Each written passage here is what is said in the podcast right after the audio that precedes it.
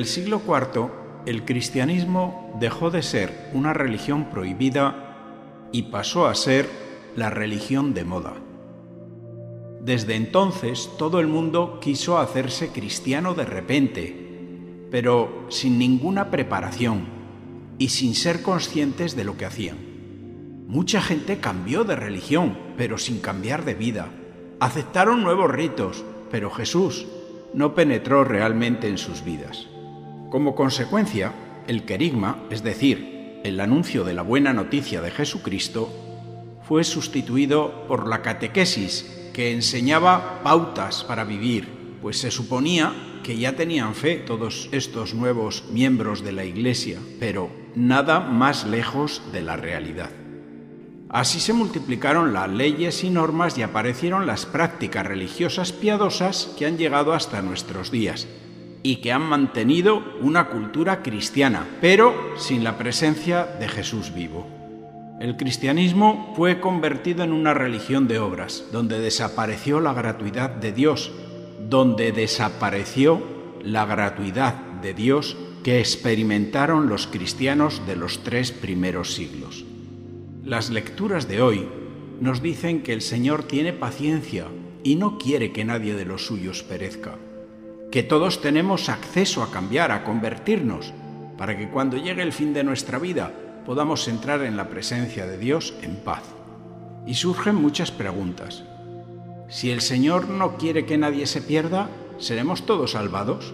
¿O se salvarán solo los que se conviertan? Si miramos a nuestro alrededor, vemos que en verdad nadie tiene méritos para salvarse por sus propias obras. Y eso que Dios ha puesto todos los medios en su iglesia para que el hombre se convierta y se salve.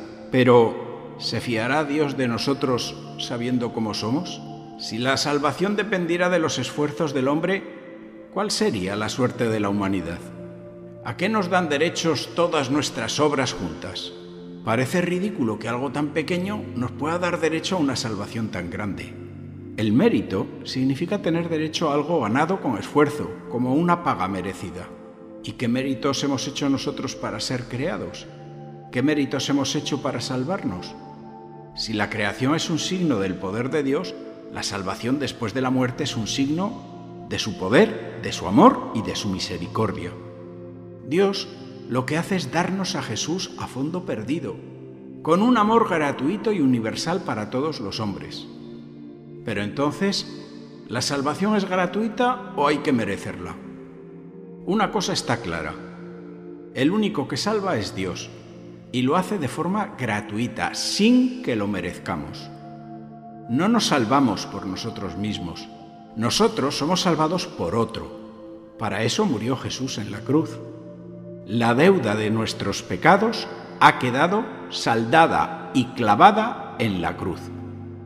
El cristianismo no es una idea, sino un Dios hecho hombre. Jesús no nos puso un examen para conseguir la salvación, sino que nos salvó. Y solo podemos aceptar esta salvación como un regalo que se ofrece. Y a partir de ahí, lo único que nos queda es vivir en agradecimiento. La palabra gracia viene de favor, regalo o gratuidad y significa descubrir que Dios nos ama sin ningún motivo y nos ha salvado sin ningún mérito alguno por nuestra parte. Gracia es también la ayuda que Dios nos da para responder a su llamada. Sin la gracia somos unos desgraciados, es decir, nos convertimos en gente cansada, en unos esforzados, en unos amargados, en acreedores engañados, perdemos la alegría de vivir. Gratuidad significa que Dios se ha puesto de nuestra parte porque sí, porque le place. Estas son algunas diferencias entre ley y gracia. La ley nace del hombre, la gracia nace de Dios. La ley es un movimiento de abajo arriba, la gracia, por el contrario, lo es de arriba abajo. La ley produce hombres engreídos y la gracia personas agradecidas. La ley dice, haz esto y vivirás. La gracia dice, vive y haz esto. La ley dice, págame lo que me debes, y la gracia dice, yo te lo perdono todo. La ley dice, la paga del pecado es la muerte, y la gracia dice, el regalo de Dios es la vida eterna. La ley habla de lo que el hombre debe hacer por Dios, y la gracia cuenta lo que Cristo ha hecho por los hombres. La ley exige santidad y la gracia da la santidad. La ley no puede dar la vida, la gracia sí. Hay dos formas de vivir la religión. La primera es la de hacer, la de las obras, la de los méritos para ser agradables delante de Dios. Y la segunda es la de la gratuidad de la acción de Dios en nosotros. La gracia es presencia de Dios en el alma. Por eso el hombre que vive así lleva un equipaje más ligero, va más alegre. Hemos dicho que la gratuidad de Dios en nuestra vida es como un nuevo nacimiento, como una regeneración. Cuando el Espíritu Santo entra en la persona, la recrea, la impulsa, la habita, la conforta, la llena totalmente. No es fácil entrar en el reino de lo gratuito. No basta con desearlo o sentirlo. No es algo racional de la inteligencia, ni tan siquiera de la voluntad. Es algo que se produce en lo más interno de la persona, en el plano espiritual. Y para llegar a ese punto, antes uno ha tenido que morir a su propio yo. En la medida que el hombre se va dejando despojar, va dejando más espacio a la gracia. Entrar en gratuidad es dar a Dios carta blanca para que pueda hacer su obra en nosotros. Por eso, la gratuidad no nos deja vivir a nuestro aire, sino que nos compromete ante Dios más que todo lo demás. Aquí se intuye el primer mandamiento, amarás a Dios más que a todas las cosas. Esto significa vivir al día, sin proyectarnos, teniendo las manos tendidas esperando el regalo de ese día exactamente como el maná del desierto para el pueblo de Israel. No hay un almacén para acumular la gracia que recibimos y servirnos de ella cuando queramos.